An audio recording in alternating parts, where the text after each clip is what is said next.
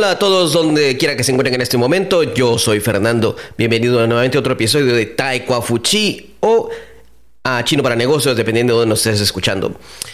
El día de hoy voy a hablar un poco acerca de la educación y la forma en que se aprovecha o desaprovecha esta. Y no me refiero precisamente al acceso a ella, sino a las personas que sí tienen el acceso y cómo la utilizan o no la utilizan. Me parece un poco curioso y eso es lo que vamos a ver el día de hoy. Este episodio, para las personas que nos escuchan por Taiko Fuchi, eh, será este episodio, para las personas que nos escuchan por Taiko Fuchi, será grabado o será más que todo, lo voy, perdón, lo voy a hablar a mi velocidad no normal, una velocidad un poco más lenta para estudiantes de nivel B1, B2. Así es. Bueno, empezamos. Algo que todo mundo comenta, que todo el mundo se queja, incluso que muchos padres incluso lo dicen de sus propios hijos a veces, es como uno, tal vez yo sé que lo habrán escuchado, hay algunos padres que le dicen a los hijos, ¿por qué no agradeces todo lo que te doy aquí en la casa? ¿Sabes cuántos niños desearían tener lo que tú tienes? O quizás hayan escuchado esta frase cuando están comiendo y al niño, cuando éramos niños, éramos tal vez no tan, no tan adultos, había adolescentes, y habían cosas que no nos gustaba comer, y nos lo daba nuestra mamá, nuestra abuela, nos ponían el plato de comida, y por ejemplo, si a alguien no le gusta la verdura, le ponían la verdura enfrente y el niño decía, no quiero comer, yo no como verdura. La frase característica de respuesta, no sabes cuánta gente estará deseando un plato de comida y tú lo estás desperdiciando aquí en la casa. ¿Sabes cuánta gente desearía comer lo que tienes en la, en la mesa? ¿Sabes cuánta gente está pasando hambre en la calle? Bueno, ese tipo de frases las conocemos de sobra porque nos las hemos oído desde niños. Y nos dicen, ¿por qué no agradeces el pequeño regalo que te están dando? Hay gente que no recibe un regalo. A ti te están dando un carrito, tal vez no es el que querías, pero te están dando algo. Mucha gente no tiene quien le regale algo. Otra frase que escuchamos mucho, ¿no? ¿Verdad que sí? Otros dicen, eh, agradece que tenés un lugar a donde, en donde dormir. Hay mucha gente que no tiene donde dormir, está viviendo en la calle. Otro comentario. Bueno, esos comentarios de hecho, los de... Mm, bueno, no, sé cómo expresarlo de una forma correcta nos resultaban un poco tediosos, un poco aburridos. Decíamos, ya, otra vez la misma cantaleta, otra vez me están repitiendo lo mismo, ¿por qué no me dejan en paz? Lo que pasa es que no me entienden y nos quejamos, es que mi mamá no me entiende, mi papá no me entiende, ellos porque ya están viejos, su mentalidad es otra y nos quejábamos de eso. O sea, ya que seguíamos con, con el estilo de quejarnos de todo, ¿no? ¿Por qué te estoy hablando de eso? Algo que yo he notado con la educación, por ejemplo. Y esto lo he notado aquí en Taiwán y creo que pasa en muchos países también. Eh, por ejemplo, recuerdo en Guatemala, cuando yo estaba en la universidad, yo estuve en la Universidad Nacional de Guatemala, la Universidad San Carlos. Eh, sí, tiene muchas carencias la universidad, no lo voy a negar. Tiene sobrepoblación, sí, tiene sobrepoblación, es totalmente cierto. Pero habían veces, había muchas ocasiones en que cuando quería ir a un curso tenía que correr para poder estar entre los primeros en entrar porque el aula se llenaba. Y, cuando digo se llenaba, me refiero a como cuando dejas caer agua en un vaso y se rebalsa. la, prácticamente el, eh, el aula se rebalsaba de estudiantes porque los estudiantes se quedaban afuera de clase amontonaban sus escritorios en la puerta para poder recibir la clase, algunos parados hasta atrás del, aula, pegados a la pared, en la ventana, sentados en donde pudieran, si, si hubiera, en, el qué en el pedestal de la ventana, ahí estaban sentados tratando de recibir la clase. Y esto no es exageración. Yo lo viví, yo corrí para poder estar entre los primeros escritorios o entre las primeras personas que entraban y más de alguna vez me quedé en la puerta a recibir la clase. O sea, yo lo viví, yo lo, es algo cierto. Y eran los cursos profesionales de la Facultad de Ingeniería y estábamos todos queriendo recibir ese, ese conocimiento que tenían los, los, ingenieros para darnos, esos temas de termodinámica, de ingeniería de materiales, de ingeniería de procesos. Y todas estas clases queríamos aprender algo para poder avanzar. Había personas como yo que estábamos trabajando a tiempo completo, llegábamos en la tarde, noche a correr a las clases. O sea, no te lo digo gente que no trabajaba, te digo gente que estábamos trabajando y en la noche llegábamos a estudiar y pasábamos por eso. ¿Y por qué te hablo de eso? Porque es la, necesidad de estudiar. No tenía, en esa época, en la Universidad de San Carlos, no sé cómo esté ahora, no lo sé, esto, estoy hablando de una historia de hace 20 años, y no teníamos el acceso a, internet tan libre, en, la universidad no había un wifi. En, en, esa época, posiblemente ahora sí, en esa época no había wifi en la universidad, cada quien tenía internet por su cuenta, los que tenían internet, y esa época era caro. Las computadoras no estaban al, libre uso de cada quien, no había un laboratorio, un centro de cómputo donde uno reservaba su tiempo para ir allá y aprovechar el tiempo posible. Habían café e internet que estaban fuera de la universidad o en los alrededores donde todos íbamos a reservar una máquina, a alquilar una computadora para hacer una tarea, una investigación e imprimir nuestro trabajo.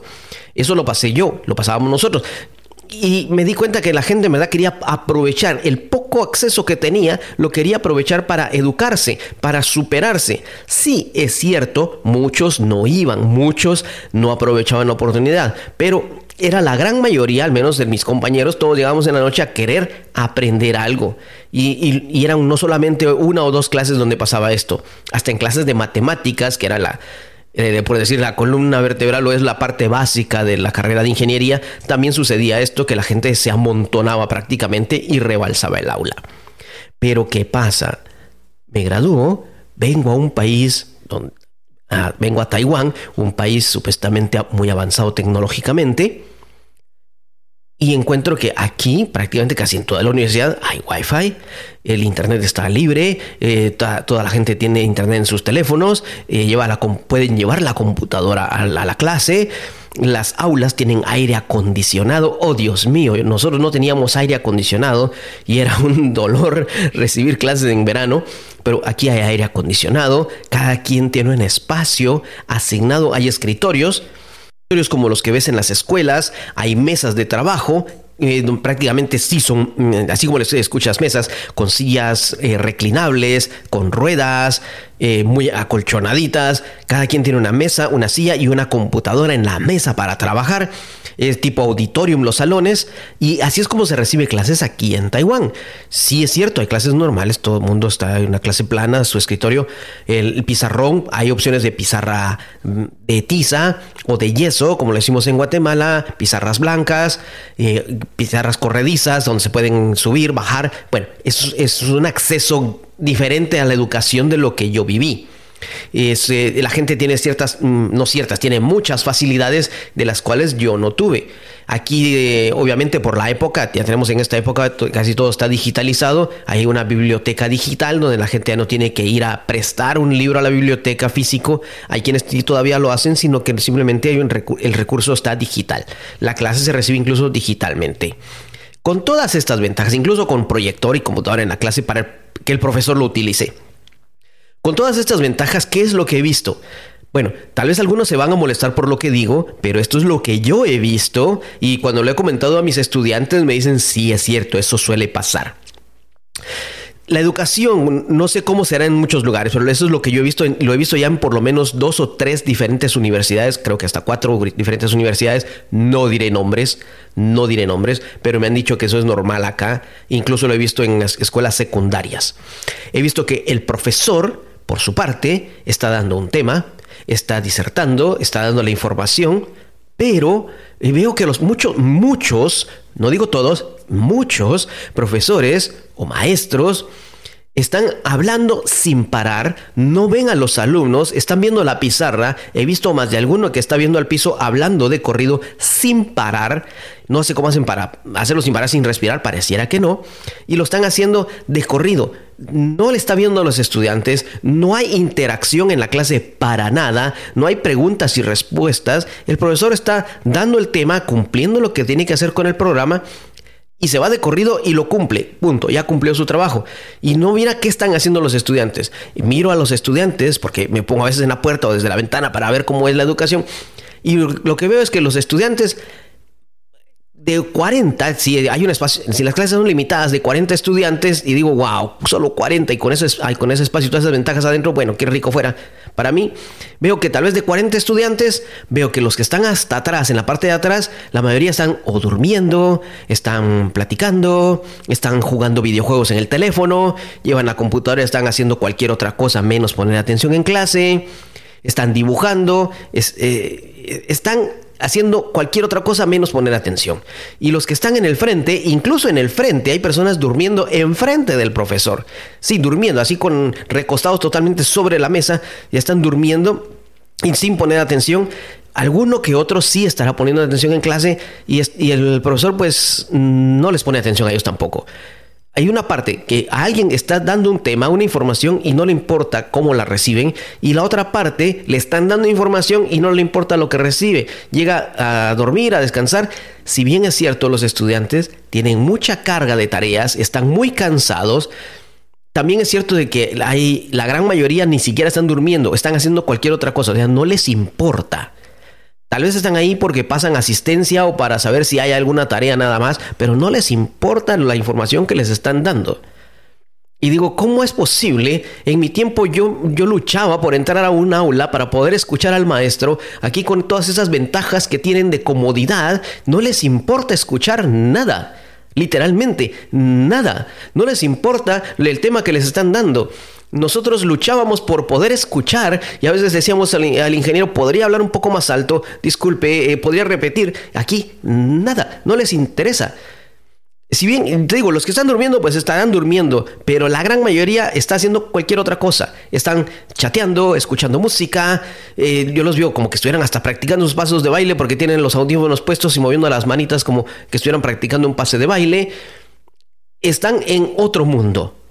Y entonces alguien dirá, pero ¿y entonces cómo estudian? Pues sencillo, ellos van a la clase solo para cumplir con una asistencia, porque imagino que en algunos, en algunos lugares lo cuentan. Yo he dado clases en universidad, he dado clases de español en universidad y siempre me preguntan, ¿hay control de asistencia? O sea, pareciera que sí hubiera. No sé, yo nunca llevo un control de asistencia. A mí con que el estudiante pues participe, hable español, haga sus tareas y todo presentable en clase y ponga atención, pues es otra cosa. Pero pareciera que sí hay un cierto control de asistencia a nivel universitario. Y están ellos ahí nada más solo por cumplir esa asistencia. ¿Qué hacen para el examen? Entonces veo, ahí los ves que cuando llega la fecha de examen una semana antes, están metidos, hay unos centros especiales donde estudiar, unos salones totalmente con aire acondicionado, internet, mesas separadas, para que la gente llegue ahí a estudiar. Hasta esa ventaja tienen.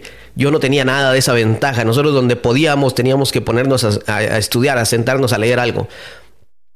Y le van ahí a, meterse a estudiar, a leer los libros, literalmente los libros, a ver videos en internet, a ver un YouTube, a ver quién se los explicaba. Y, no, no tenía nada que ver lo que les habían enseñado en clase. Era aprender por ellos mismos prácticamente autodidactas y solo tratando de memorizar todo lo que pudieran para poder pasar el examen. Y digo yo, ¿no sería más fácil poner atención en clase y te eh, ahorras toda esa etapa, ese estrés?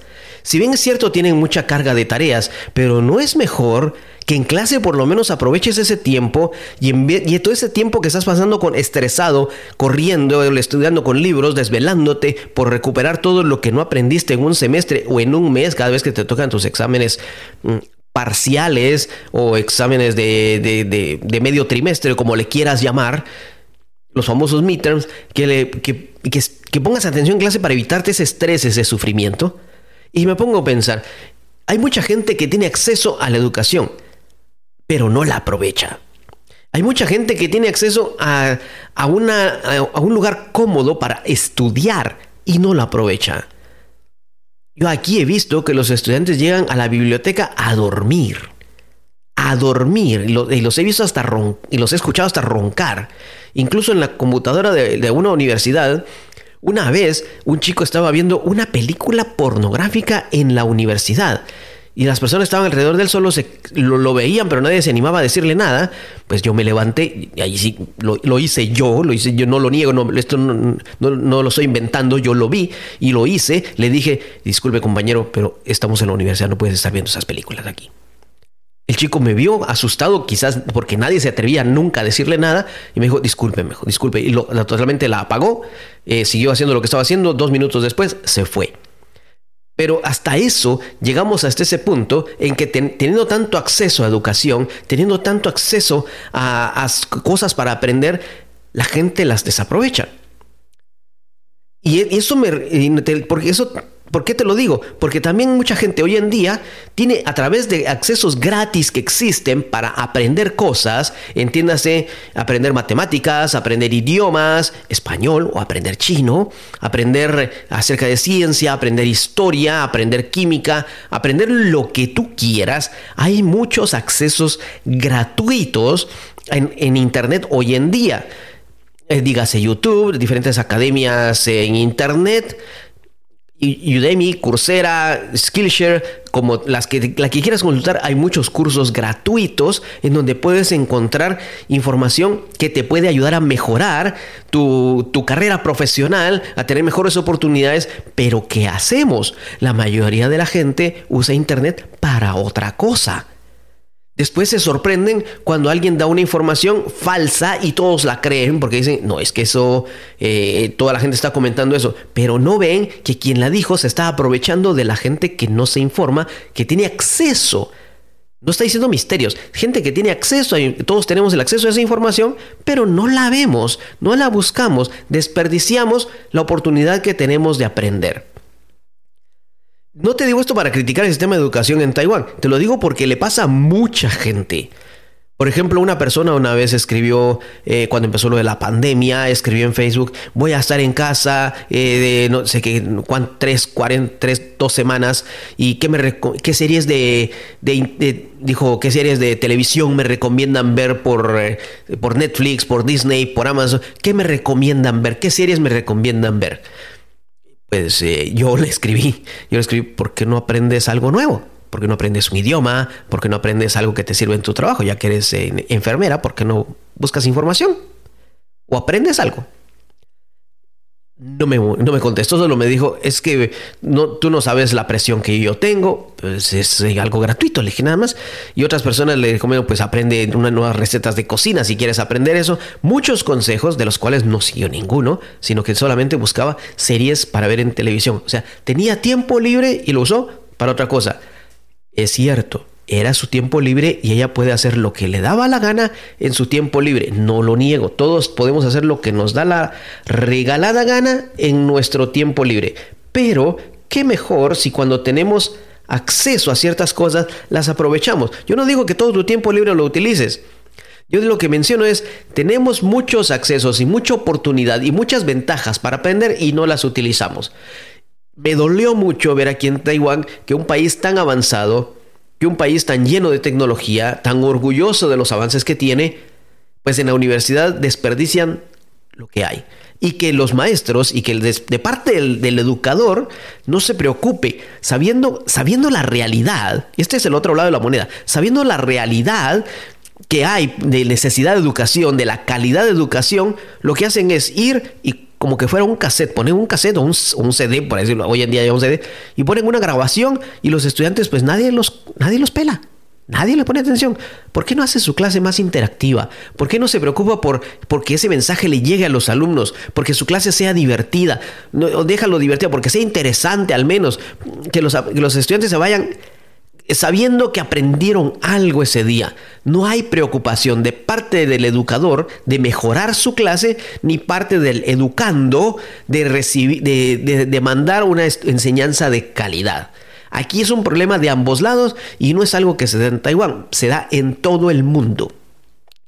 Y luego nos quejamos de que nuestro país no avanza. Estamos desaprovechando oportunidades.